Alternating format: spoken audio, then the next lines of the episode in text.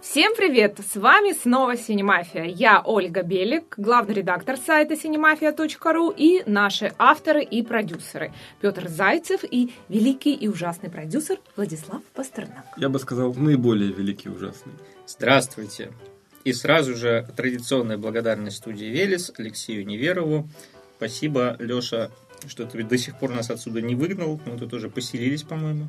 Вот, ну, ну, надеюсь, что Кто ж надо... выгонит самый популярный в России подкаст о кино?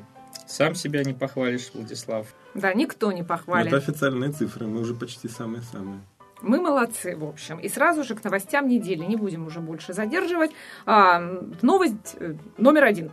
В Телеграм начали целиком публиковать зарубежные и российские сериалы. Тут э, как-то даже вот лично я и не удивлена. Ну, правильно, чего удивляться. Самый э, защищенный, можно сказать, мессенджер в мире, творится в нем все, чего хотят. Я, честно говоря, вот Телеграмом практически не пользуюсь, потому что так сложилось, что все мои друзья и коллеги предпочитают другие средства связи. Но знаю людей, которые предпочитают пользоваться только Телеграмом, потому что боятся, что их все подслушивают, прочитывают и вообще ФСБ не дремлет. Что такое Телеграм, Петр? Вот расскажи. Я не пользуюсь Телеграмом. Я так ну, понимаю, мессенджер. Это, ну, ну мессенджер. миллион WhatsApp мессенджеров. WhatsApp, Viber, Facebook мессенджер и так далее. И вот как там сериал это? И то есть теперь Типа... Ну, ссылочки. Но дело в том, что он типа более интеллектуальный. То есть там не просто сообщения можно распространять, а там еще есть всякие боты, которых можно настраивать, которые постят, значит, на каналы, какие-то ссылки, собирают их и так далее. Я, честно говоря, так и не понял, каким образом имеется в виду, что туда фигачат целые сериалы. Скорее всего, конечно, они где-то в интернете просто лежат, а в Телеграме распространяются ссылки. Телеграмом просто есть большие дата-центры. Ведь Дуров, когда расходился с ВКонтакте, он часть, насколько я помню, дата-центров оставил себе. Или как-то там они это поделили. Мало того, его даже владельцы ВКонтакте обвиняли в том, что он использует инфраструктуру ВКонтакте для того, чтобы создавать свой собственный мессенджер. Вот, и теперь, конечно, он использует э, все эти свои мощности для того, чтобы... Ну, не он использует, а эти мощности, э, это большие хостинги, у него есть возможность э, использовать их разными способами. Ну, как я понимаю, это просто такая альтернатива, по сути, торрентам, но поскольку торрент-трекеры можно закрыть, да, к ним доступ, то закрыть доступ к каналам внутри Телеграма никто не может физически. И что же попало в Телеграм у нас? Винил, десятый сезон секретных материалов, наш отечественный сериал «Метод», вся «Игра престолов», ну, кроме самой, вот то, что еще не вышло, да, э, то есть предыдущие сезоны, «Футурама», «Гриффин» и «Южный парк». Судя по названиям файлов, э, эти сериалы берутся напрямую с наших легальных видеоплощадок, таких как Амедиатека, потому что они имеют э, расширение MP4, и это позволяет им проигрываться как на iOS и на Apple, так и на Android и Винде. Ну, то есть... Слушайте, то, что у них расширение MP4, не говорит ровным счетом ни о чем. Это самый популярный видеоформат. А вот то, что там озвучка русская и в большинстве случаев именно легальная, как раз там, то есть «Игра престолов», я так понимаю, в официальном переводе, который на медиатеке публикуется, и, и так далее. Ну вот, привет. В принципе, все то же самое. На торрентах все лежит, и никто это никуда не удаляет никогда. Ну вот я еще раз, да, вступлю, что я не удивлена, потому что ВКонтакте, который создал Павел Дуров, считался и считается, хотя сейчас ведь ведется там страшная борьба, успешно достаточно, одним из самых пиратских ресурсов, и тут Павел Дуров пришел и снова раз так и сделал Павел Дуров э, это, знаете, как советская промышленность. Что не сделает, получается пулемет. Потому что что не сделает Павел Дуров, все это превращается в пиратский инструмент. Вообще, это с одной стороны. Но с другой стороны, считается, что медиа-среда может считаться действительно успешной только тогда, когда в ней появляется что? Порнография. Так было с VHS, с кассетами. Но когда, не появилась когда, порнография, и да, кассеты когда, пошли? Когда порноиндустрия э, выбрала формат VHS, а не Betamax, э, именно благодаря этому формат VHS и стал популярен. То же самое было с форматом DVD, то же самое было с форматом Blu-ray. А, то же самое случилось с интернетом изначально, потом с конкретно уже соцсетями и, наконец, ВКонтакте, потому что, в общем, ВКонтакте – это яркий пример. Я думаю, что теперь э, это произойдет и с мессенджером Telegram, который уже обретает черты социальной сети. Вот я Владислава слушаю и понял, что ни разу в жизни не видел порно на блюреях. На ВХС, помню, было дело, на DVD было завалено все ими, а вот на блюреях не видел. Это коллекционные издания. То есть поэтому формат с, с дополнениями. Да, да, да. Расширенный с, выри... с вырезанными сценами. В общем, для медиасреды все это, и пиратство, и порнуха, и прочее, это признаки успеха. Но другое дело, что это успех очень сомнительный. Вот я считаю, что Павел должен всей киноиндустрии минимум половину своего гигантского состояния, потому что без пиратства никакой ВКонтакте никогда бы не стал тем, чем стал. Ну, а теперь Паша повторяет тот же самый путь уже со своим новым проектом. Я думаю, если его выгонят из Телеграм, как выгнали из ВКонтакте, он создаст что-то еще, и там опять будет пиратство, и на этом оно поднимется. То есть, получается, у него своя собственная бизнес-схема такая. Спиратить, да. выложить. Помочь людям воровать, да. чтобы затем заработать на этом миллион. Но, учитывая историю создания самого ВКонтакте, в общем, удивляться не приходится. Ну, ВКонтакте же как бы был связан так иначе с криминальными деньгами. Небезызвестная фамилия Мирилашвили о многом говорит. Вот, так что я думаю, и Телеграм тоже не обошелся без денег семьи Бен Ладен. Но главное, что концепция всех этих проектов это все равно калька с того, что уже было. ВКонтакте да. калька с Фейсбука, Телеграм калька с того же самого WhatsApp. Ну да, более защищенные протоколы, больше денег просто вбухали сразу. Да, но мы же видели фильм «Социальная сеть». В принципе, вся идея социальной сети всегда у кого-то должна быть украдена. Только тогда она становится успешной. Главное не придумывать социальную сеть самому. В общем, мы, в принципе, здесь нащупали уже такую бизнес-жилу. Мы так понимаем, что укради и выдай за свое с другим названием. В принципе, по-моему, даже, ну, это, да. это известно старо как мир. Увы. Давайте уж к следующим новостям. Все-таки про кино поговорим. У нас в России будут делать мультипликационный фильм про Чапаева. Режиссер Максим Боев запустил в производство ленту Чапаев. Несколько лет они, значит, готовили этот проект, и вот наконец-то производство стартовало.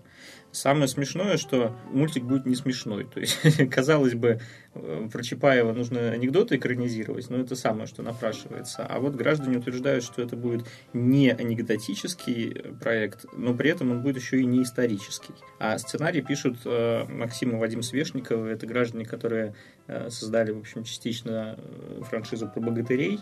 А Максим Свешников еще и э, написал и срежиссировал «Елки лохматые».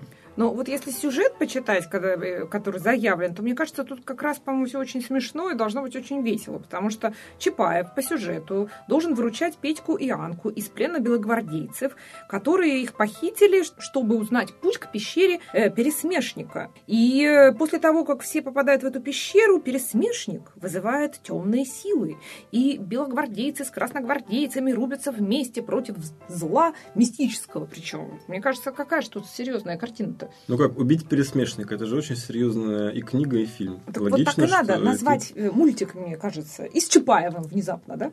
Но справедливости ради, фильм про Чапаева, который, собственно, и породил все эти анекдоты, он, в общем, не был задуман как комедия. Чапаев не был изначально анекдотическим героем. Это был герой гражданской войны э, в советское время. И, э, соответственно, именно популярность фильма сделала такого анекдотического героя. Так же, как э, поручик Ржевский появился благодаря чрезвычайному успеху фильма Эльдара Рязанова «Гусарская баллада». Ну, нет, я так как раз не спорю. А, я говорю о том, что если заявлена серьезная картина, то по сюжету она и должна быть, наверное, серьезная, а не сражение красных и белых с темными силами зла, с Сауроном каким-нибудь там. Мне очень забавным кажется то, что авторы рассчитывают на международный прокат этого проекта, причем аргументируют это тем, что он будет в 3D, а значит, он должен быть интересен на зарубежных рынках. Хотя ну, мне кажется, это что... Было бы, это бы сработало лет 5, может быть, 6 назад. В 3D, значит, сработает. Если бы они сразу после «Аватара» выпустили что-то в 3D, это бы, конечно, сработало. Мне кажется, просто сама история про Чапаева, она настолько локальная, что продать ее зарубежному зрителю будет очень сложно. Вот если бы про Распутина они снимали, я бы еще поняла. Детский мультик. Распутин объединяется с Юсуповым, чтобы победить пересмешника, так что Конечно, и рубится с темными силами зла вместе с красногвардейцами. Но это уже, это уже сделал Гильермо Дель Торо. Ну, вот уже все, да. Нет смысла вообще суетиться.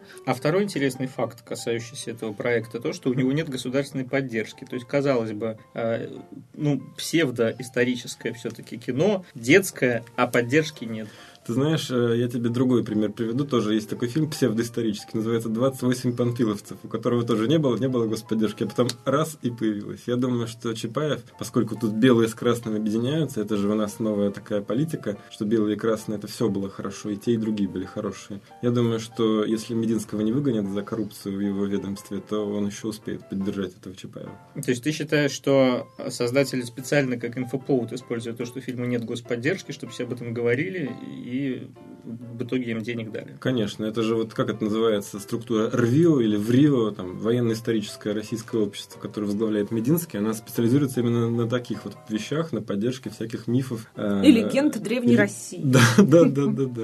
Вот, так что я думаю, что все у этого проекта с господдержкой будет хорошо, тем более, что бюджет у них заявлен астрономический, чтобы окупить 5 миллионов долларов. Сколько у нас сейчас курс? 75 условно? Там, ну, условно. поменьше, 70, да? Значит, 5 миллионов долларов – это 350 миллионов рублей. Значит, чтобы это купить, ну, условно, в три раза больше собрать, а, миллион, миллиард рублей надо собрать. Ну, миллиард рублей – это нормально для фильмов э, по сценариям Свешникова, потому что это человек, который создал франшизу о богатырях, э, это с его сценария об Алёше Поповиче короче, началась вся эта история. Вот, но другое дело, что российских мультфильмов в 3D, которые бы собрали миллиард, по-моему, не было. А еще заметим, что наиболее успешные мультфильмы про богатырей были как раз написаны не Свешниковым, а квартетом И. Ну, может быть, здесь тоже привлекут, кто же знает.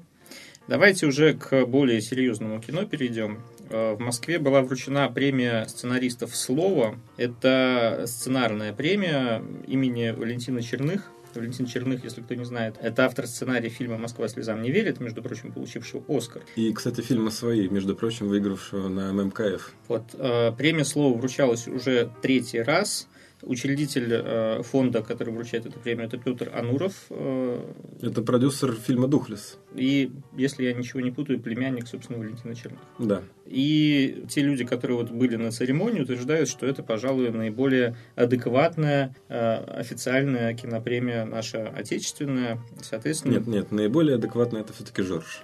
Ну, Джордж неофициальная. неофициальная. Как неофициальная? Она народная кинопремия. здесь народ люди уже выбирают. неофициальный.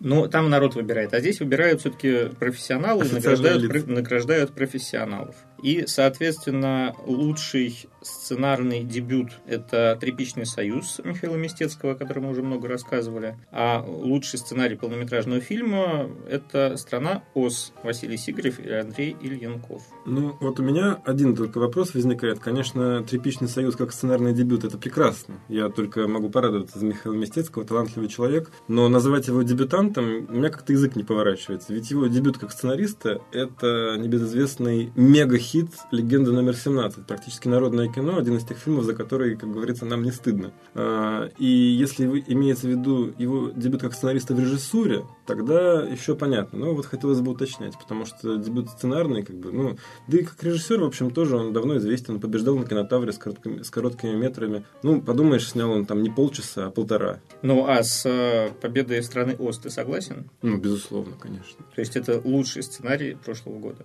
Ну, один из, по крайней мере. Ну и эта премия не обходит еще и телевидение. Соответственно, была вручена награда за лучший сценарий телевизионного фильма. Получили Дмитрий Иванов и Олег Маловичко за сериал «Метод». Ну, Олег Маловичко вообще очень э, кассовый и востребованный сценарист наш отечественный. По его сценариям снято и снимается очень много крутых картин. Он написал сценарий фильма «Домовой», где сыграли Хабенский и Машков. Это, я считаю, один из лучших отечественных триллеров. Сейчас э, по его сценарию снимается молодежная фэнтези «Крылья». Правда, сейчас его, по-моему, по-другому назвали. Вот это я не помню. Но у меня иногда ощущение, что Маловичка вообще не понимаю, когда он успевает эти премии получать, потому что такое количество кинофильмов и сериалов по его сценариям снимается, что, в принципе, тут э, не то, что нужно не вылезать из-за стола, а нужна целая рота литературных негров, которые бы еще что-то делали. То есть ты считаешь, что этот приз ему скорее за заслуги дали, а не за конкретный проект метод? Нет, мы дали, безусловно, за конкретный проект метод, просто я поражаюсь его работоспособности. Человек реально пишет в таком количестве и с такой скоростью, и так хорошо при этом, это удивительно. Конечно, давно пора было его наградить. И приз за верность профессии получил Александр Митта. Ну, это человек, который написал и снял советский экипаж, собственно, новую версию, а которого написал, мы увидим. Как, как царь Петр Ара поженил с Высоцким в главной роли. Граница таежный роман. И фильм, и сериал. Да. да. Почему важен мета для нас, для всех? Потому что, конечно, мета – это человек, с которого очень у многих, как правило, начинается знакомство с кинодраматургией. Потому что он написал небезызвестную многим, кто интересуется кинематографом, книгу «Кино между адом и раем». Это, в принципе, была первая в России книга, которая познакомила отечественно, так сказать, молодых драматургов с теорией трехактной драматургии, с тем, что такое кульминация, там, драматическая перипетия и так далее. То есть, в принципе, именно МИТе мы обязаны вот созданием новой российской школы драматургии. Раскрыл глаза, можно сказать, да. всем. В общем, тоже абсолютно заслуженная награда. Да. Ну, было бы странно, если бы такая хорошая премия, которую вручает такой хороший продюсер, вдруг бы э, была бы Без незаслуженная награда. Незаслуженная. Ну, в общем, мы всех лауреатов поздравляем. Спасибо всем большое за хорошие сериалы и фильмы. Надеемся, что их будет больше. Будет уже рубилище между номинантами настоящее.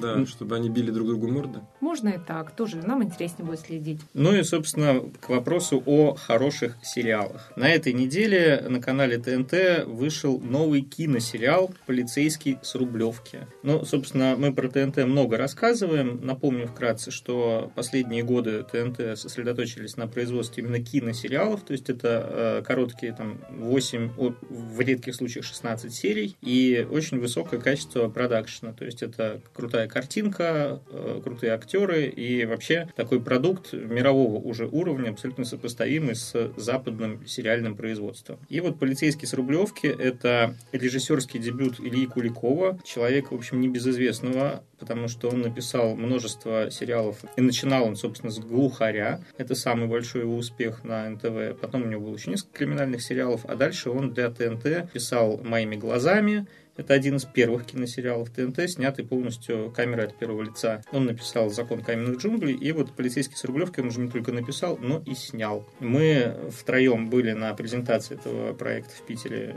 некоторое время назад, и мы с Владиславом даже пообщались с продюсерами э, Валерием Федоровичем и Евгением Никишовым. И можете почитать на сайте cinemafia.ru развернутое наше интервью, где э, они мно- много рассказывают о том, как вообще на ТНТ сейчас эти киносериалы производятся. Да, собственно, в самом проекте рассказывается про быт, так сказать, и повседневность э, молодого полицейского, оперуполномоченного, который работает э, в отделе полиции, расположенном на небезызвестном Рублевском шоссе. Это фешенебельный московский район, так сказать, московская Беверли-Хиллз, где живут миллионеры, миллиардеры, их любовницы, дочери и прочие, так сказать, э, домочадцы. И, соответственно, в этом сериале показан такой немного вымышленный полицейский мир, где все такие богатые полицейские, там берет взятки, соответственно, в не просто особо крупном размере, а просто уже в каком-то сверхкрупном размере.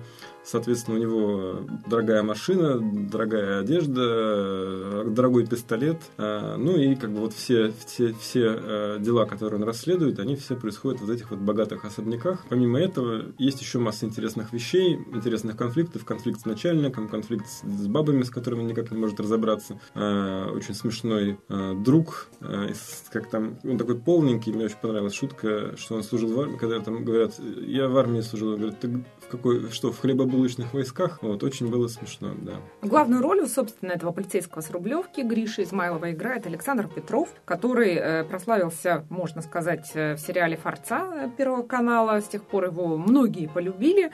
А До этого видели его в э, «Неуловимых» в наших фильмах. Ну, Он на самом деле первый раз появился так заметно на канале СТС в э, сериале «Пока цветет папоротник», который так незаметно прошел, хотя это довольно любопытная попытка создания такого славянского фэнтези именно в в формате сериала. И там даже снято, на самом деле, продолжение, только оно нигде до сих пор не вышло, ни один канал его не купил по причинам того, что, собственно, папоротник провалился.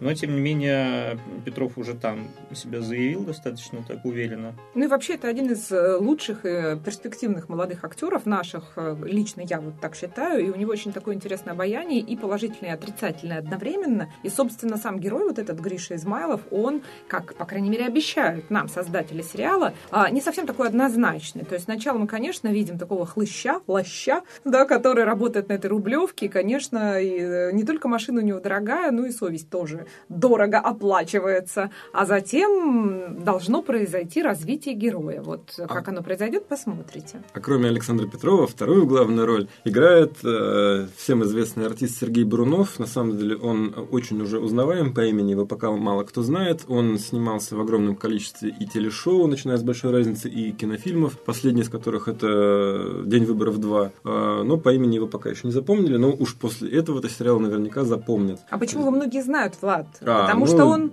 Его озвучивает... слышит каждый, так сказать, российский зритель, потому что он озвучивает Леонардо Ди Каприо. Это практически официальный гол- голос Лео То есть в этом России. выжившим, выжившим на самом деле страдал Сергей Бурунов для нас. Помимо Ну, Ленчика страдал Леня, в первую очередь, Ди Каприо, а потом уже Бурунов. Пострадал.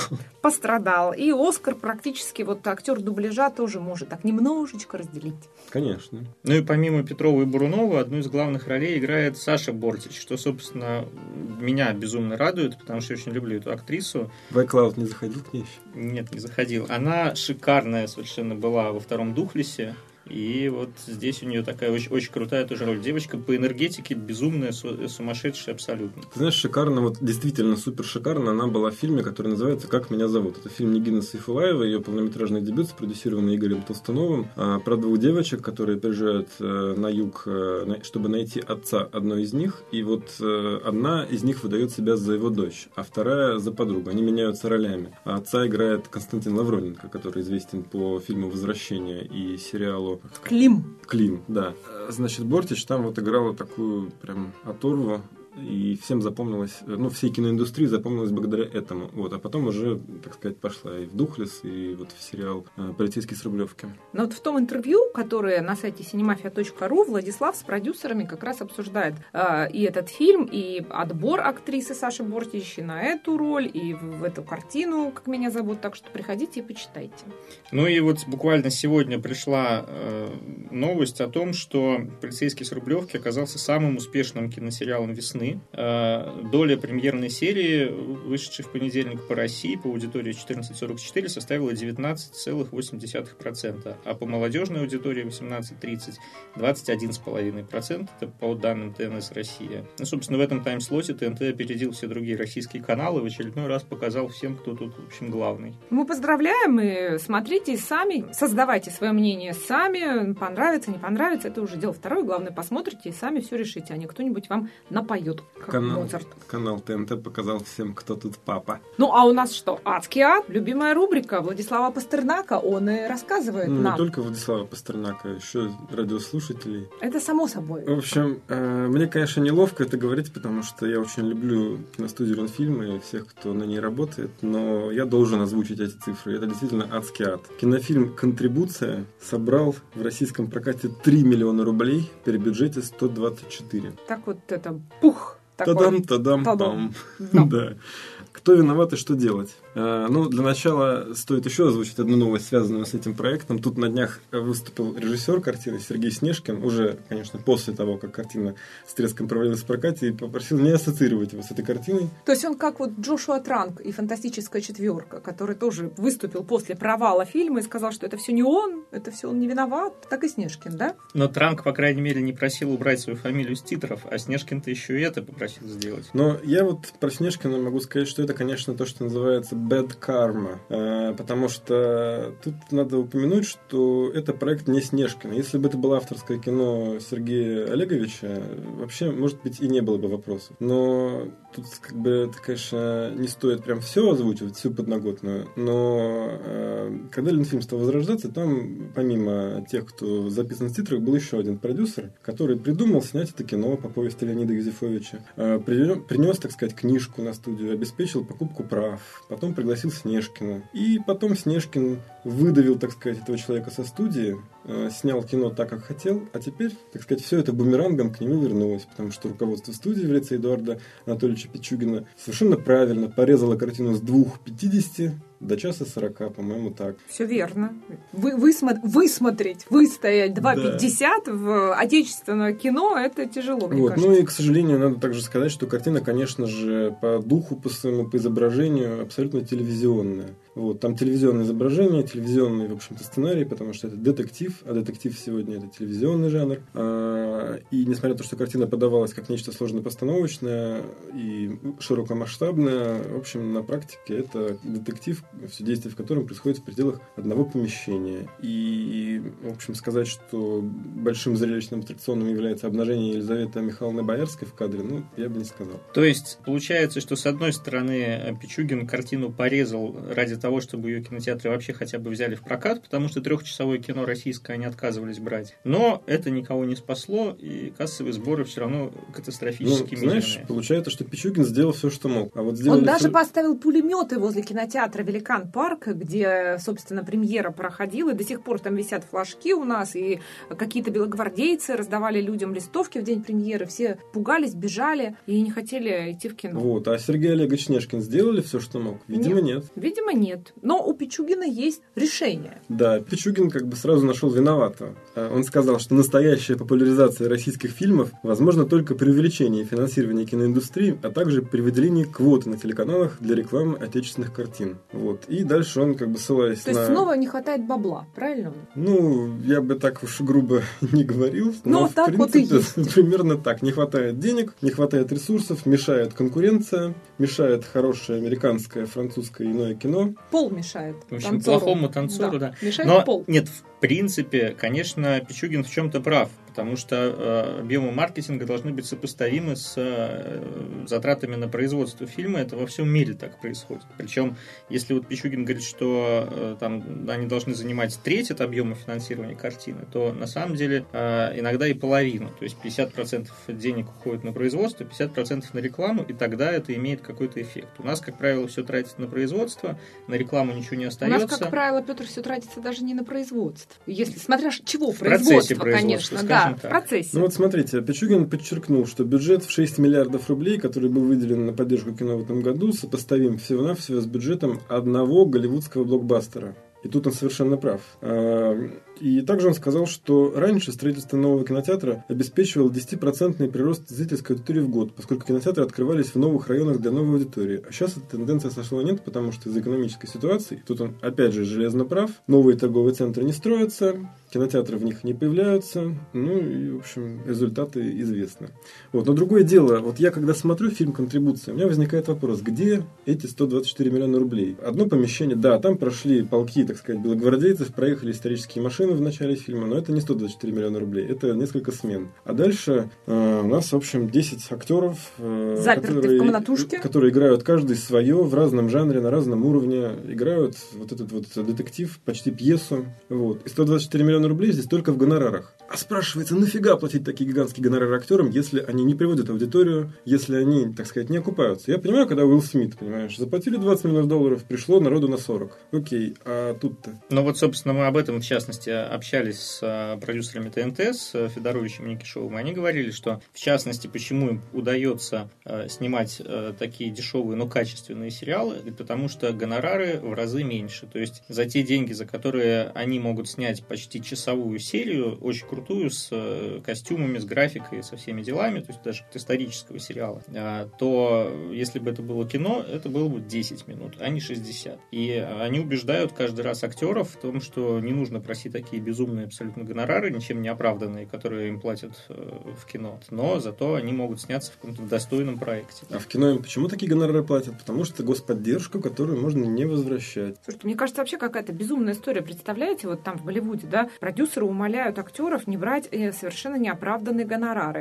Э, Таких людей можно перечислить по пальцам, да, у которых э, 20-миллионные, там, Дауни, Депп и еще Уилл Смит, Джим Керри. И, и при всё. этом каждый доллар этого, из этих 20 миллионов абсолютно оправдан. И то сейчас вот Джонни Деппу уже не хотят платить, типа вот не приносит э, в клювике-то, не приводит Да, есть, людей. та- есть таблица, как бы, как кто как собирал. Если, не дай бог, у актера вышел провальный фильм, это плохо, потому что это бьет по его репутации, по его кассовому, так сказать, credibility. Ну, Но, со- с другой стороны, наших актеров тоже можно понять. Вот они смотрят, там, теория большого взрыва. Все исполнители главных ролей за каждую серию получают миллион долларов. Серия уже, причем реально там меньше 20 минут. То есть они там короткие до безобразия. По Петь, миллиону долларов. Вот послушай, э, да, теория большого взрыва, она, конечно, по миллиону долларов за роль, наверное, но она идет во всем мире, все ее охотно смотрят. А контрибуция, да, она пойдет на телевидение, ее порежут в сериал, она пройдет четырехсерийным таким вот э, вихрем по Первому каналу. Но вот Елизавета Михайловна Боярская и ее муж Максим Батвеев, сколько они там на двоих получают? Где-то полмиллиона рублей, там чуть меньше, наверное, в смену. В смену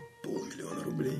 Вот тебе и 124 миллиона. Сколько там? Ну, 28 смен на первую картину. Вот набегает. Вот. Но на самом деле еще большой резонанс вызвала фраза Пичугина, которую он в одном из интервью сказал, что для выхода фильма на большой экран наличие режиссера не обязательно. В титрах указано, фильм сделан на основании материалов Сергея Снежкина. Вот, Влад, это вообще нормально? Но мне кажется, он тут со зла, со зла как-то так э, Ну, плюнул в да, ответ. Я, я думаю, что Пичугин абсолютно правильно ответил э, Снежкину, потому что если режиссер решил отказаться уже после выхода фильма, то тогда и нефиг выступать.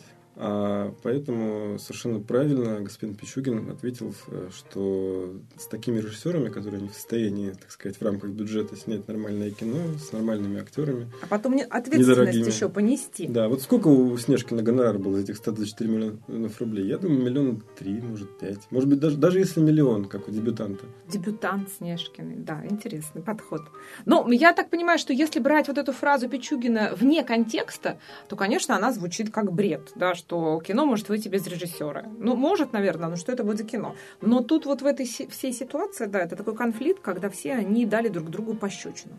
Тут в обсуждениях в Фейсбуке привели в качестве примера э, «Батальон», который в прокат вышел как фильм Месхиева, а по телевидению показали там четыре тоже серии. А по материалам Месхиева фильм Игоря Угольникова тоже было, видимо. Но, правда, никто не кричал громко и заявлений в прессе не делал, что я отказываюсь, бросаю, ухожу. Ну, может, они договорились между собой. Но вот мне не нравится эта вся история. Вот есть, э, понимаете, в Америке, в Голливуде эти все правила, кто чей фильм и кто как должен быть записан в титрах, давно обсуждены, э, так сказать, на основе реальной, реальной практики в очень жестких рыночных условиях. У режиссера есть право сохранить имя в титрах или снять его до определенной даты. Если он этого не сделает, как это вот не сделал Тони Кей, пытался снять своими из титров из фильма «Американская история X». Но в сроки не уложился, фильме в титрах осталось. Все, он может возмущаться сколько хочет, но фильм вышел с его именем. Не хотел бы, был бы Алан Смити, как это сделал в свое время Дэвид Линч на Дюне. Значит, во-первых. Во-вторых, я уже давно заметил, что когда русский фильм выходит, порядок титров в нем э, и, так сказать, манера их э, исполнения не соответствует вот тем же самым правилам диджей, американской гильдии режиссеров. Например, продюсер написан выше режиссера, или там написано фильм там такого-то, такого-то, такой-такой-то является не режиссером, а продюсером фильма. Да, вот сразу это верный признак того, что у фильма большие-большие проблемы с творческой частью. Вот как был этот наш Раш э, э, «Золотые яйца судьбы». Там было написано фильм Гарика Мартиросяна и там, по-моему, Семен, не помню кого еще, может быть, Семена Слепакова. Но они не были режиссерами, режиссер там был другой. Как только написано, тут продюсер может написать, что он представляет, что он продюсер. Но это я как продюсер говорю, но он не должен писать фильм меня. Имени. Имени меня, да. Фильм режиссера. Даже если этот режиссер пришел в последний там, день препродакшена, пришел на площадку, поснимал три недели и ушел. Ну, давайте посмотрим, как на Западе э, с такими вещами происходит, раз уж мы заговорили про Голливуд и про голливудскую практику. Да, значит, как известно, э, ну, еще не всем, но становится все известнее с каждым днем, э, кинофильм «Дивергент», третья его часть, «За стеной», провалилась в прокате. И скромные финансовые показатели этой картины породили немало колонок в кинобизнес-прессе на тему подростковому кино «Пришел конец».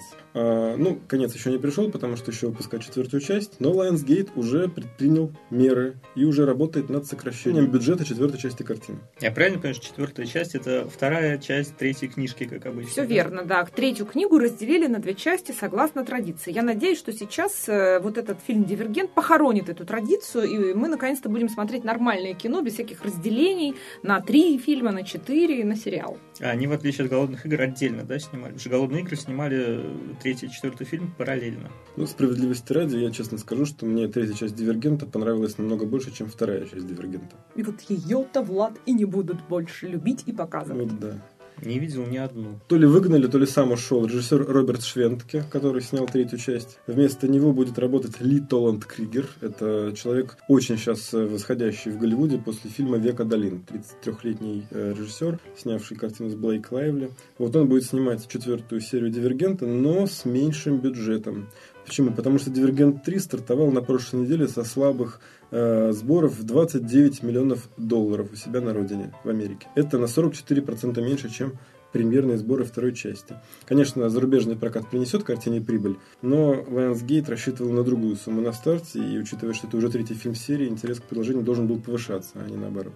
Может быть, это связано с тем, что как раз второй фильм был плохой, а не третий. И просто на третий уже никто не пошел из-за того, что был плохой второй. Очень вероятно, но, понимаешь, второй фильм был плохой, третий хороший, но интерес уже убит, поэтому четвертый снимать надо непонятно как. Ну вот все. И заметим, что очевидно, что сокращать этот бюджет будут не за счет production values, а за счет наверняка гонораров известно кого актеров. За счет всего, я думаю, будут сокращать, а не просить еще господдержки, чтобы доснять это великое важное кино. Ну, я подозреваю, что и за счет гонорара режиссера тоже сократили, потому что шведки уж явно дороже стоят, чем вот этот вот молодой Кригер. товарищ. В общем, Ну, всех урезали. Смотрите, аналитики считают, что подростковые франшизы начали испытывать кризис. И привычка разделять э, вторую часть, э, последнюю часть пополам, начинает вместо прибыли приносить убытки. Это началось, я не помню с чего, помню, с Гарри Поттера началось. Вот, продолжилось э, на «Сумерках», на «Гарри Поттере». Ой, извините, продолжилось на «Сумерках», на «Голодных играх». Э, Теперь вот «Дивергент». Наверняка это же планировалось проделать и с «Бегущим в лабиринте». Я надеюсь, что не Вот. сделают они Так этого вот, это, никогда. это, эта практика очень напоминает нашу гнилую отечественную практику снимать одновременно фильмы и потом из этого же материала резать сериал. Наоборот, снимать сериал, а из этого фильма, материала потом клепать фильм. Большой ролик. Ну, надо заметить, что у нас тоже очень любили, правда, не третью часть франшизы, а просто фильмы резать на две части. Параграф 78, На игре, Обитаемый остров. И все Ну, они провалились. И все они провалились, и все перестали так делать. Правильно, Слава богу. Правильно, потому что проваливалась первая часть, на вторую никто не шел. Весь экшен э, из э, параграфа был во второй части, весь экшен практически на игре был во второй части, весь крутой экшен и вообще вся основная содержательная часть Обитаемого острова тоже была во второй части. А я сейчас расскажу, почему это происходит. Вот зритель приходит в кинотеатр, платит, предположим, 300 рублей за билет. И он рассчитывает, что в начале сеанса ему зададут вопрос, а в конце дадут ответ. Так строится драматургия. Теперь человек приходит на фильм из двух частей, ему в первой половине задают, ну, в начале сеанса задают вопрос, а в конце сеанса говорят, чувак, а теперь через месяц, год, там, два года, еще 300 рублей, и мы тебе наконец дадим тот ответ, который ты так долго ждал. Зритель выходит, ну, извините, как будто его сняли за баба прямо в разгаре ночи любви. Поэтому прерываться, как говорится, вредно. Я очень надеюсь, что, по крайней мере, э, студия Marvel сейчас сделает выводы из всей этой истории, потому что третьи Мстители это тоже будут разбиты на две части. Война бесконечности. И они их часть. склеят. Либо они их склеят, либо я желаю им провала. Нет, я думаю, что они просто все-таки хотя бы драматургически это как-то внятно решат. Потому что почему разбили на две части, понятно. Там гонорары у всех этих актеров были на три части Мстителей. И Слушай, они как бы официально и снимутся в трех частях, но третья будет в двух фильмах. Но интересное дело вот в чем. Понимаешь, одно дело, когда берется книга и снимается по ней два фильма. По первой половине книги и по второй половине. Но «Мстители» — это что, экранизация? Это оригинальная картина. Это экранизация комиксов Каких именно комиксов? По какой именно серии комиксов? по войне бесконечности. Прям вот, прям весь сюжет повторяется, да? Ну, я думаю, что основные сюжетные арки, конечно, там оттуда взяты, а остальное все переписано. Ну, я думаю, что на самом деле все, конечно, как вот Влад и сказал, все-таки хотят завершения какой-то истории. Бесконечно снимать про Мстителей, это устраивать войну бесконечности. Э, Ну, люди устают, хотят уже получить ответ, завершить какой-то цикл и двигаться дальше. Поэтому, несмотря на дикое количество комиксов про Мстителей, люди в кино хотят видеть точку. Как мне вот кажется, в сериалах можно, видимо, 20 сезонов смотреть, и то закрыть потом за ненадобностью. А в кино ты хочешь посмотреть, ну, не знаю, три фильма, и все, и хватит. Если бы это была порнуха, понимаете, вначале приходит, э, так Сантехник. сказать, в- сантехник, в конце камшот. Вот делить пополам, это все равно, что камшот показывают в другой серии. Но, несмотря на то, что некоторые студии делают эти выводы, да, и бюджет дивергента, значит, сворачивают, что-то, может, отменяют, ну, пришла же совершенно убийственная новость о том, что все-таки будет, скорее всего, шестой Терминатор, несмотря на полный провал генезиса. Арнольдович-то, да, пообещал, действительно, говорит, Нет, буду, Арнольд жду. сказал не так. Он сказал, очень жду. Но он не сказал, ждет он, когда его позовут, или когда выйдет шестая часть, он пойдет у меня в кинотеатр с попкорном и кока-колой. Ну, Ну, мы, мы ждем, когда права наконец-то вернутся к Кэмерону, и он закроет эту лавочку навсегда. Всех убьет. Ура. Ладно, мы переходим к ответам на вопросы слушателей. Вот наша читательница и слушательница Таша Темченко написала, если ничего не путаю, на волне отсутствия нормальных тем в российском сериальном производстве Ольга как-то сокрушалась, что авторы, сценаристы и продюсеры почему-то не, не обходят стороной достойные российские первоисточники, в частности, книги Макса Фрая. После темы про экранизацию Глуховского, внимание, вопрос. Как бы вы отнеслись к экранизации Макса Фрая в Голливуде? Я тут поясню, что я сокрушалась у себя в живом журнале, а не в подкасте и на сайте. Если кто-то бросится искать на сайте cinemafia.ru такой текст, то нет, это было вот мое личное сокрушение. А про экранизацию Глуховского мы напомним, что в прошлом подкасте мы обсуждали а, то, что книга Глуховского «Метро 2033» нашла на, наконец-то голливудских продюсеров, и будет большой фильм. Ну, то есть в России никто не хочет экранизировать успешные книги. У нас хотят экранизировать что-то непонятное, никому неизвестное. Вот, например, книги министра культуры Мединского экранизируют, причем, скорее всего, выйдет это в прокат, когда он уже не будет министром культуры, что добавит, в общем, колориту этой истории. Ну, собственно, да, и к Максу Фраю. Я, признаюсь, я большой поклонник творчества Светланы Мартынчик, известный, собственно, как Макс Фрай. Прочитал практически все книжки про Еха и некоторые в Боквиллы про Макса, и даже самостоятельные произведения, не имеющие отношения к этому циклу. Знаешь, поскольку Макс Фрай это одновременно псевдоним авторов и, в общем, по сути, еще и главный герой, я помню, что ходили слухи, что Макс Фрай э, в книге это голубоглазый негр. В том числе это было связано с тем, что многие считали, что пишут за этого Макса Фрая литературные Голубоглазые негры. негры? Да. Э, И мне кажется, что это прям идеальная история для экранизации И даже есть актер такой. Есть актер, э, именно голубоглазый негр. Я вот прямо сейчас не назову его фамилию, но в сериале с Карлом Урбаном он снимался, играл андроида. Ну, много было Прекрасно. таких персонажей. Хонсу человек. где-то был с линзами, был, э, по-моему, Блейд Этот парень плана. без линз, Влад, он готов. Так что вот мы уже ждем. Но, знаете, я не понимаю, как это можно экранизировать. Более того, когда-то еще, вот когда я был ярым поклонником Фрая, я был на встречах с Мартынчик, и ей задавали тоже этот вопрос, типа, а что вот как бы вы права не продадите, почему никто не хочет делать? И она тогда сказала, что э, единственное, как она видит вообще возможность экранизации, это анимация. Потому что весь этот мир Еха, он настолько абсурдный, и это э, безумно фантастическая история. То есть там нужно очень много спецэффектов, чтобы это хорошо сделать, и прочее, и прочее.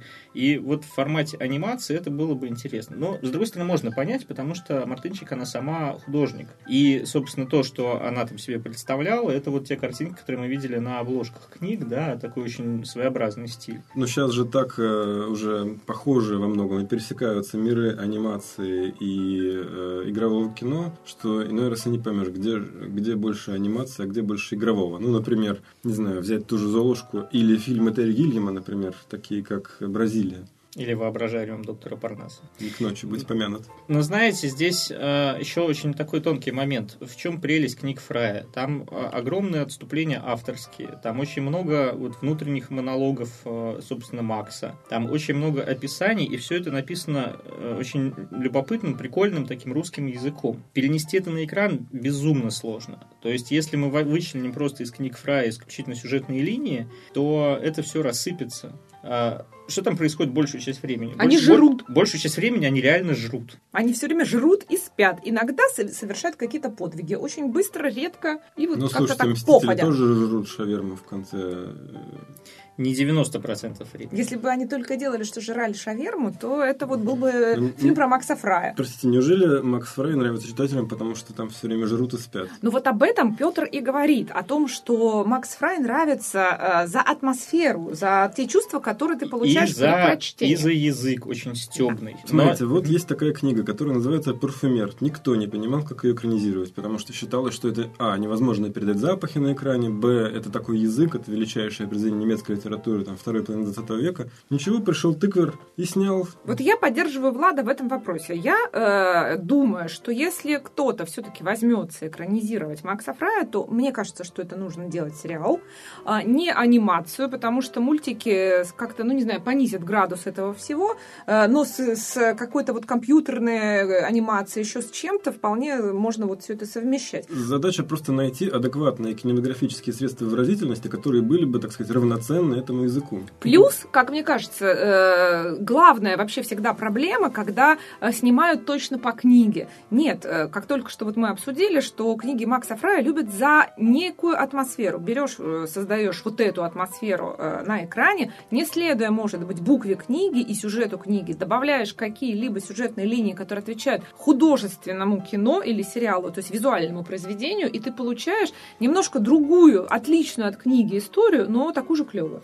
Но видишь, здесь проблема в чем? Для того, чтобы создать эту крутую атмосферу Фрая, потребуется вложить дофига денег. А мне кажется, что- что... вот как раз творчески можно придумать. Я Потому думаю, что, что братья это- Вачовски могли бы это сделать. Они уже сделали спиди гонщика. Да, сестры Вачовски могли бы это сделать. Они уже сделали спиди гонщика, кучу других других фантасмагорических миров. Это идеально. Это, кстати, очень прикольная мысль, учитывая, что э, все книги Фрая написаны женщиной от лица мужчины. Вот, в общем, Вачовским мы должны прислать сценарную заявку, мне кажется, намекнуть. Но я не представляю, как это перевести на любой другой язык, потому что там фишка именно в русском языке. Там я скажу, в чем игра есть... слов на каждой странице. Есть еще такая проблема, что вот я недавно просто буквально перечитывала всю серию «Лабиринты Еха», и я поймала себя на мысли, что даже тот язык, который использует автор, иногда совершенно уже не, может быть непонятен современному молодому Слушайте, поколению. Там есть Льюиса совершенно Карла советские перевели, отсылки. Льюиса Карла перевели на русский язык адекватно, Алана Милна перевели адекватно. Вот я к этому и клоню, что если зацикливаться на прекрасности языка,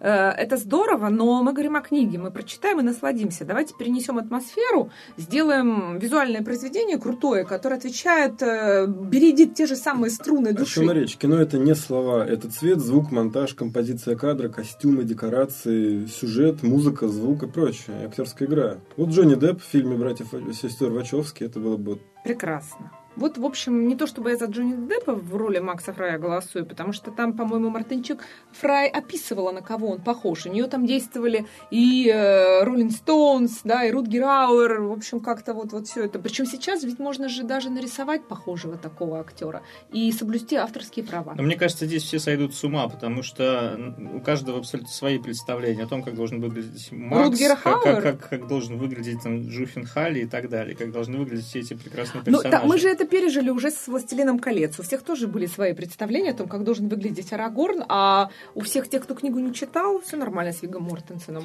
Ну, не знаю, я бы не решился экранизировать Фрая, хотя с удовольствием бы посмотрел, если кто-то за это возьмется. Вот то же самое думал Джей Джей Абрамс, когда его приглашали на Звездные войны. Я думал, говорит, не решился бы. С удовольствием бы посмотрел. А потом взял и решился.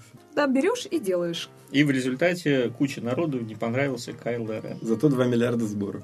Ну, а у нас что смотреть в кино? На этих и последующих выходных, если вы не успеете на прямо премьеры. Ну, собственно, да, еще один фильм, претендующий на 2 миллиарда сборов, вообще убить, побить всех. Бэтмен против Супермена на заре справедливости. Зак Снайдер вырывается снова на большие экраны и покажет всем Кузькину мать. В общем, когда в конце предыдущей части Супермен и генерал Зод мочили друг друга э, при помощи небоскребов, все это происходило, можно сказать, через реку от города, ну, в Метрополисе, да, через реку от э, города Готэма, где живет и работает Бен Аффлек. да, Бен Аффлек в роли э, Бэтмена. Значит, э, в этих, э, так сказать, разрушениях погибла куча его друзей, ему все это не понравилось, и он сказал, неужели Неужели действия этого богоподобного сверхчеловека останутся без контроля со стороны государства и общества? Заметим, что он как Тони Старк выступает, марвеловский, который хочет легализовать всех супергероев. Вот и Бэтмен. Да. Ну, вот мы посмотрим сейчас на одну дуэль супергероев, а скоро на вторую дуэль супергероев. DC А против потом Marvel. еще на дуэлянта посмотрим. И сравним, кто же лучше. Но вот в этом фильме появляется еще и чудо-женщина. Галь Гадот ее Ми- сыграла. Мисс Израиль. Мисс Израиль, да, мелькнет на экране, как вот говорят очевидцы, к сожалению, да, как-то мало, но у нее будет свой собственный фильм отдельно. Здесь она будет только вот заявлена как героиня. Она мне очень понравилась «Форсаже», пятом, по-моему. Я сбился со счета недавно. Где-то там форсажи. Здесь в фильме есть еще Джесси Айзенберг, небезызвестный всем актер, который сыграл Марка Цукерберга. Здесь он играет Лекса Лютера. Номинант И- премии «Оскар». Да, и он не лысый, а он вот с волосами. Все привыкли, что Лекс Лютер лысый. Нет, здесь другой. А последний раз Лекса Лютер играл Кевин Спейси. Тоже лысый был, да. Но вот все привыкли, что профессор Икс лысый, а мы уже два фильма видели, где он не лысый. А вот в этом фильме мы увидим наконец-то, что он будет лысый. Это Это, я как говорю с- про Люди Икс Апокалипсис, но мы про него потом поговорим. как с советскими вождями. Лысый, волосатый, лысый, волосатый. Также и все эти суперзлодеи. Ну, может, Джесси тоже полысеет к концу фильма. Ну, ждем. В общем, идите в кино, смотрите и узнавайте, полысеет Джесси или нет. Ну, да, я жду, потому что мне кажется, что вот как, как это всегда бывает с франшизами. Первый фильм такой э, режиссер примеривается к э, миру, да, а во втором уже, собственно, как жахнет, что было, собственно, с Кристофером Ноланом. Если Бэтмен начало был таким еще аккуратным, очень таким э, правильным фильмом по комиксам, и там Нолан не позволял себе каких-то вольностей, то потом, после успеха Бэтмена начала, случился Темный рыцарь, который всех убил вообще на повал. Собственно, вот э, Человек из стали, который начал эту всю новую вселенную DC, он тоже был таким, ну, не то что нейтральным фильмом, но я не могу сказать, что он какой-то выдающийся. Ну, да, такое крепкое, хорошее кино. Всяко лучше, чем «Возвращение Супермена», э, который там снял Сингер, да? да Сингер, этого? Сингер, губитель вот. франшиз. Да какой губитель франшиз? Он запустил франшизу Людей Икс. Но теперь ее губит, как я считаю. Он ну, ее породил, он ее Он ее убьет. У да. меня вот есть несколько друзей, э, ярых фанатов Людей Икс именно комиксов, и они считают, что все, что сделал Сингер, это все ужасно и отвратительно. Единственный более более-менее вменяемый фильм про Люди Икс, это первый класс, который снял Мэтью Уон. Но мы сейчас не про Люди Икс, мы все-таки про DC комиксы, про Бэтмена с Суперменом. Вот. И мне, конечно, кажется, что да, вот то, что сейчас будет, по крайней мере, по трейлерам, это такой вот хранители, э, то есть Watchmen встречают э, DC Comics. Критика, между прочим, у фильма оглушительная, в плохом смысле. То есть все ругают. Это вот к моменту про рассуждение о том, что второй фильм может быть лучше. Но вы не слушайте их, идите сами смотрите, потому что критики говорят одно, а вы... А жизнь другую. А жизнь Слушай, другую. Снайдера все время ругают. Как ругали запрещенный прием, например. Хотя бы плохой ви... фильм. Ну, визуально он охренительно крутой. Сценарий да, там запредельный, да. да. А, а визуально он был очень крутой. И в конце концов доверили же ему потом снимать. Следующий фильм. Совсем другая интонация, называется «Life». Это по мотивам реальной истории. Молодой актер Джеймс Дин, еще не такой... Не, не путать с порно-актером с таким же названием. Ну, Именем. Владислав как-то как вот специалист он. Вы посмотрите, я знаю только одного Джеймса Дина. А это два. легенда американского кино. Но вот здесь он еще не легенда, он как раз только восходящая звезда. И э, он отправляется в какое-то путешествие вместе с фотографом журнала Life Деннисом Стоком. Э, задача фотографа сделать фоторепортаж рабочий, ну и как-то вот раскрыть личность звезды. В этом путешествии они сдруживаются в хорошем смысле этого слова, и затем результатом всего этого становится крутой, самый крутой легендарный фотосет Джеймса Дина, ну и дружба парней э, до самой смерти, собственно, э, Джеймса Дина.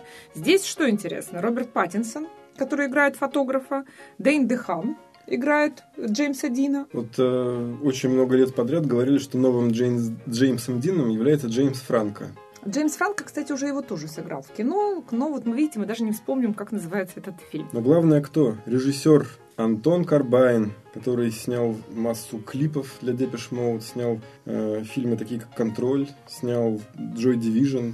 Он снимал, да, группу Joy Division, потому что Корбайн, он изначально фотограф, который как раз вот практически как этот Деннис Сток работал, летописал в фотографиях жизни музыкальных групп. А теперь вот он стал режиссером и снимает уже очередное свое хорошее кино. Поэтому сходите, посмотрите сами, не надо пугаться титров Роберт Паттинсон, потому что после «Сумерек» Паттинсон очень активно играет в авторском кино и вполне неплохо себя зарекомендовал как актер. Так не что... сказал бы, что неплохо, но... Но лучше, чем м, ожидалось. Но хуже, чем Кристен Стюарт. Тут э, все могут поспорить. Она получила Сезар как лучшая актриса, а он нет. Ну, что ж поделать. Не Сезарами меряется успех. Нет. Но в любом случае, в любом случае за них обоих надо порадоваться, потому что то, что у них есть какая-то меняемая актерская карьера после «Сумерек», это, это очень круто. Это Без не, наркотиков. Это, это не то, что у актеров из «Звездных войн». Это вам не Марк Хэмилл и не Кэрри Фишер. Вот Марка Хэмилла все время обижают вообще, а он, между прочим, отказался от своей звездной э, абсолютно карьеры ради семьи и детей и решил жить дома э, с семьей. Вот Влад, я прямо вот всей душой за него болею, потому что вот какой хороший человек, молодец. А Кэрри Фишер отказалась от всего ради наркотиков. Вот, видите, вот так. А эти работают и пашут. Одна Сезар получила, а другой вполне скоро уже какие-нибудь другие премии отхватит. Все равно им всем далеко до Харрисона Форда. Помните, другой совершенно фильм такого известного тоже великого режиссера, как Атом Эгоян. О чем, о чем?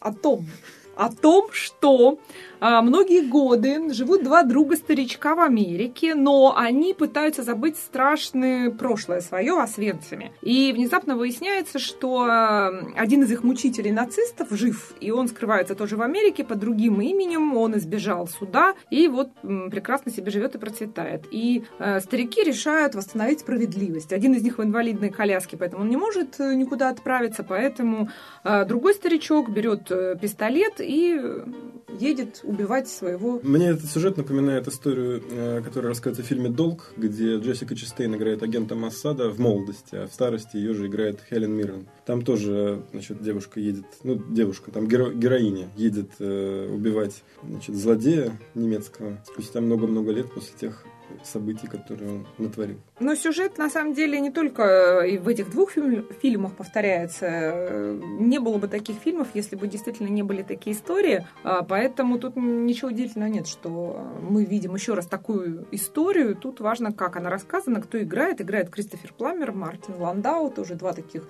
мастодонта кино. А, фильм получил премию фестиваля Венецианского 2015 года Виктория Винетта. Так что можно посмотреть. Такая драма, драма Э, для внуков, их дедов. Так что вперед. Ну, последний фильм Гаяна, который я видел, это была Хлоя с Амандой Сайфред. Это ремейк, не помню какого другого фильма. А теперь вот, пожалуйста, помните. Ну, Хлоя была крутая, мне понравилась. Ну, что тогда? Тронутые. Это комедия но драматическая. А, здесь мы видим трех молодых людей, героев, они живут в психушке, потому что у всех у них есть какие-то расстройства. Один страдает синдромом Туретта. Это вот когда они... Это когда человек постоянно говорит неприличные слова. Например... Да, Владислав вырезан цензурой, но он не просто говорит какие-то слова, во-первых, они непроизвольно вырываются у него, во-вторых, там идут непроизвольные тики э, разного, не знаю, лица, тела и тому подобное. В общем, ужасная вещь. Другая героиня страдает анорексией, а Это треть... очень красиво должно быть. Владислав любит, у него любимая актриса Кира Найтли. Вот, вот смотрите, да, оценит. А третий герой, у него есть какая-то дикая куча разных фобий, то Это, он там конечно, кеды страшно. боится, и вообще какая-то ерунда. Вот. Ну и, в общем, они в этой психушке начинают дружить, и внезапно к ним приходит такая светлая мысль украсть ключи от машины э, директрисы и отправиться на море, развеять прах покойной мамы одного из друзей. Это режиссерский дебют актрисы Грен Уэллс. Она же автор сценария. Никому это имя, мне кажется, ни о чем не говорит. Но зато говорит, смотри, кастинг. Смотрите, какие прекрасные актеры. Роберт Шиен. Это такой лохматый, э, смазливый чувак из фильма «Время ведьм», где он играл с Кейджем. Ну, сейчас мы все выкинули Владислава из кресла, за, потому что Роберт Шиен вообще чувак из «Отбросов», из сериала, да? Владислав вместе с Кирой Найтли идет в лес. Потом играет Дэв Патель. Это индиец из фильма «Миллионер из трущоб». Зоя Кравец. Это очаровательная мулаточка из «Голодных игр». Ой, не из «Голодных игр». Из «Людей из, Икс». из «Дивергент». Значит, Роберт Патрик... Вообще-то Зоя Кравец играла в Мэд Мэксе. Ну и дочка Лени Кравица, да, мы Да. так напомним тебе, Владислав. Значит, Роберт Патрик, ну, это великий человек, это Т-1000 из фильма «Терминатор 2». Тут я, конечно, падаю ниц и иду в кинозал. Ну и Кира Седжвик, тоже известная актриса, жена Да. Кевина Бейкона. И сыграла она, по-моему, в фильме «Смертельная гонка 2000», если ничего не путаю с Джейсоном Стэтхэмом. В общем, есть э, причина, поводы, даже вот три, как мы актеров назвали, да, сходить, посмотреть. Мне кажется, что это будет какая-то такая мелодрама э, или драмеди, что-то такое легкое и интересное. Посмотрите. Если не хочется, то сходите на индийско-американский мультфильм «Норм и несокрушимый». В оригинале называется «Норм с севера», но вот у нас «Несокрушимых» добавили зачем-то. Кино А про слово- медведя. Прости, прости, там слово «сага» или «Вегас» не добавили? Я вам скажу, почему несокрушимые. Вы не смотрели трейлер. Несокрушимые это банда леммингов. Они так себя называют, понимаете? Ну, по крайней мере, в дубляже у нас. То есть Как- это отсылка явно к белке Возможно. и э, этим двум опоссумам из ледникового периода. Ну, просто у этого норма э, есть друзья, вот эта банда леммингов, и вместе они вершат вот делишки, про которые расскажет Петр. Вот О- Оля сказала про э, дубляж. В дубляже, между прочим, озвучивают те же персонажи, которые озвучивают «Ледниковый период» у нас регулярно. Это Антон Камолов и Ольга Шелест. И Николай Дроздов там еще засветился. Николай Николаевич, как они называют его в трейлере. Вот. Ну, в оригинале эти персонажи говорят голосами Роба Шнайдера, Хизер Грэм, Кена Жонга и Билла Найи. Ну, что- Видимо, собственно, вместо Билла Найи у нас Николай Николаевич Дроздов. Здравствуй, Ну, э, здесь история о том, что есть Арктика, там живут, собственно говоря, белые медведи, лемминги, куча разных э, животных, и вдруг в Арктику приезжают люди, начинают их там фоткать, и, э, выясняется, что какой-то миллионер злой хочет построить в Арктике город для богатых, и медведи, и лемминги думают, что же делать, и не придумают ничего лучше, как отправиться в город к людям в каменные джунгли, где попытаться убедить людей, что в Арктику ехать не надо. Знаешь, я думаю, что для Арктики было бы гораздо хуже, если бы там решили построить город для бедных. Вот это была бы проблема. Мне кажется, для Арктики все плохо. Любое вмешательство человека там вот э, вредно. Ну, медведь с леммингами отправляются в какой-то мегаполис и начинают там жечь. Потому что им популярно объясняют, что чтобы достучаться до современного человечества, нужно стать селебритис, нужно стать звездой, прорваться на телек. Чем, собственно, они и занимаются. Танцуют Арктик Шейк. То есть это, в принципе, украдена идея с мультика «Делай ноги», где то же самое делали пингвины, а теперь белые медведи. С Ну, южного полюса на северный. Ну, вот так вот. Хотите, я вам настроение испорчу? Давай. Рейтинг IMDb этого мультика 3,6 из 10, а рейтинг кинокритиков 9%. То есть мне кажется, что То есть это великое произведение искусства, не понятое быдломассами. Ну, мы не то чтобы не советуем А, вам 9%. ходить. 9%. Я думал 99. Нет, 9%. Видимо, она настолько не понятая не только массами, но и искушенными кинокритиками. Его оценят спустя столетия. Но, в общем, вы все поняли по поводу рейтингов у критиков этого мультика, так что если, конечно, хотите рискнуть, сходите, посмотрите. А вот у нас есть альтернатива, мультфильм, который у нас тут обозначен как «Белик в деле». Сволочи. Вот. На самом Но деле, на самом белки. деле, да, это не про Олю, это про белок. И это не про тех белок, которые саблезубые белки, это про других белок, но тоже с желудями. Ну, потому что, опять же, пронырливые дельцы э, решили отобрать у белок желуди и сделать из них новый чудо-крем. Приехали в лес э, на железных машинах, давай отбирать эти деревья, желуди. Белки подумали, что же за твари же такие, давайте уже опять что-нибудь сделаем, убьем всех людей. Но на самом деле... э, Или поедем да. в мегаполис. Или поедем в мегаполис, но они едут не в мегаполис, а на фабрику, где хранятся желуди, и собираются эти желуди вернуть. Целой бандой. Дикобраз, летучая мышь, змея, ящерица и белка-летяга. И, в общем, все они за желудями на, на вот эту фабрику едут. Сдается мне, джентльмены, что я уже видел это лет 20 назад в мультфильме «Долина папоротников», где тоже приехали на чудо-машинах в лес и начали все вырубать. Есть еще фильм «Аватар», я тебе напомню, тоже вот про такое же. Если говорить о актерах, которые все это озвучивали, то из известных фамилий это есть только Джон Ликуизама. Честно говоря, непонятно, кто это все дублировал на русский язык. Ну, как, понятно же, кто. Вот. А вот режиссера зовут Рос Венокур.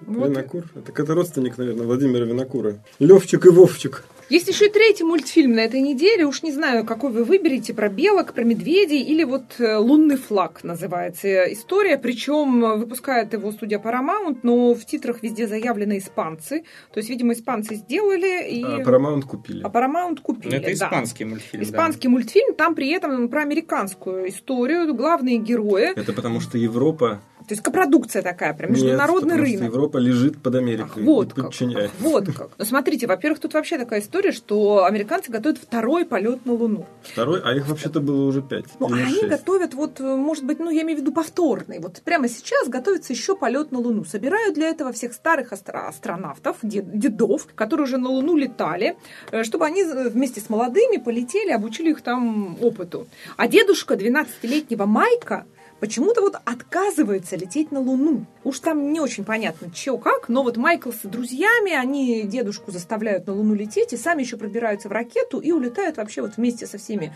э, астронавтами на Луну для того, чтобы объединить семью, как вот заявлено. Мне вообще нравится эта концепция. Жалко, что этот фильм сняли не в России, потому что идея о том, что деды полетели с молодыми астронавтами, Это вот наша, наша, это да. наше родное, так сказать. Вот лунная дедовщина, я бы посмотрел про это. Как они друг друга там подбрасывают, учитывая маленькую силу тяжести на Луне. Вот. А ре- режиссер Энрике Гато, он на самом деле снял уже пять мультфильмов про Теда Джонса. Если кто-то смотрел, это целая франшиза такая огромная, испанская. Гату по-испански значит кот. Молодец, Владислав. То есть еще одна, одна такая звериная немножко история. Белки, медведи и кот, который снял фильм про Луну. В сапогах. Но я хочу напомнить, что вот три мультфильма есть, но на самом деле на этой неделе все еще идут в прокате наши смешарики «Легенда о золотом драконе». И мне кажется, что на самом деле надо пойти и поддержать отечественного производителя. Безусловно. И финальный фильм в нашем списке – это французская картина «Друзья». Режиссер Луи Гарелли, известный молодой французский актер, режиссер, сценарист, вообще тоже И такой сын Филиппа Гарелли. и сын Филиппа Гареля, он же и играет одну из ролей в этом фильме. Здесь такая классическая история любовного треугольника. Да, значит, э, любовный треугольник между Луи Гарелем, э, иранской актрисой Галшифте Фархани или Фарахни. Ее, кстати, в Иране чуть было не посадили за то, что она снялась у Ридли Скотта в «Паутине лжи». И вообще за то, что она на красной дорожке ходит, Да. еще в платье бессовестное. И Винсан Маккен. Э, Фильм был в Каннах в одной из программ. Э, Вот он, наконец, добрался до нашего проката. На Э, сайте у нас cinemafia.ru один наш автор Алиса Пономарева кино посмотрела, написала о чем и как, и, и еще про Луи Гарелли. Немножко рассказала, поэтому заходите, читайте. Ну и кино, конечно, посмотреть. Да, история о том, как актер массовки безнадежно влюблен в Мону, который работает в закусочной на Северном вокзале. И вот Климант пытается добиться ее расположения, а в этом ему помогает его единственный и лучший друг Абель. И там вот все закрутилось у них. Вот. Ну и, наконец, э, прежде чем завершить наш сегодняшний подкаст, анонсируем э, два важных мероприятия. Ну, собственно, оба они пройдут по всей России. Прежде всего, хочется анонсировать, что 7 апреля в прокат выйдет э, фильм с участием Джесси Айзенберга, Изабель Юпер, э, Эми Райан и э, Габриэла Бирна, который называется «Громче, чем бомба». Значит, в прокате он 7 апреля, а премьеры пройдут 29 марта в Петербурге в Великане, 6 апреля в Петербурге в Англитере, в Москве 5 апреля в 35 миллиметрах и трехгорке, 6 апреля в Фитиле, а в Екатеринбурге 31 марта в Доме кино, а в Новосибирске 1 апреля в Люксоре. Это вот э, такая информация. И наши петербургские слушатели могут спокойно прийти 29 апреля в кинотеатр «Великан Парк», где мы, кстати, все будем. Да. Так что, кто захочет лично нам что-то сказать, имеет шанс. А, 29 число, 19.30, приходите. А все остальные заходят на сайты своих кинотеатров и смотрят расписание. Да, а 7 апреля в прокат. И э, в Москве и Петербурге в кинотеатрах, соответственно, «Формула кино Горизонт» и э, «Аврора» с 25 по 27 марта сего года пройдет ретроспектива великого итальянского режиссера Федерико Феллини. Будут показаны «Сладкая жизнь» Дольче Вита, «Восемь с половиной» и легендарная картина «Амаркорт». А Я вот жалею, что у вас нету «Ночи Кабирии». Мне кажется, она такая не забыта, за... забытая, вернее, незаслуженно забытая массами картина. Ну, хорошенького понемножку. Для следующего раза, дорогие друзья. Приходите, смотрите, а, слушайте наш подкаст. Пишите в бложике. Да, ставьте нам лайки, повышайте наши рейтинги, пишите нам вопросы, на которые видите, мы отвечаем и будем отвечать дальше. И читайте наш сайт cinemafia.ru. Мы всех любим, всех ждем в гости 29 э, марта в Питере. А с вами в студии была я, Ольга Бели, главный редактор сайта cinemafia.ru и наши авторы и продюсеры Петр Зайцев и совершенно бескультурный, ужасный, великий э, Владислав Пастернак. Или Хрюша, Степаша и Каркуша. Киноподкаст «Синемафия» на заре справедливости. И еще раз спасибо студии «Велес», откуда нас уже Леша Неверов выгоняет пинками, потому что ночь на дворе. Всем пока, до новых встреч.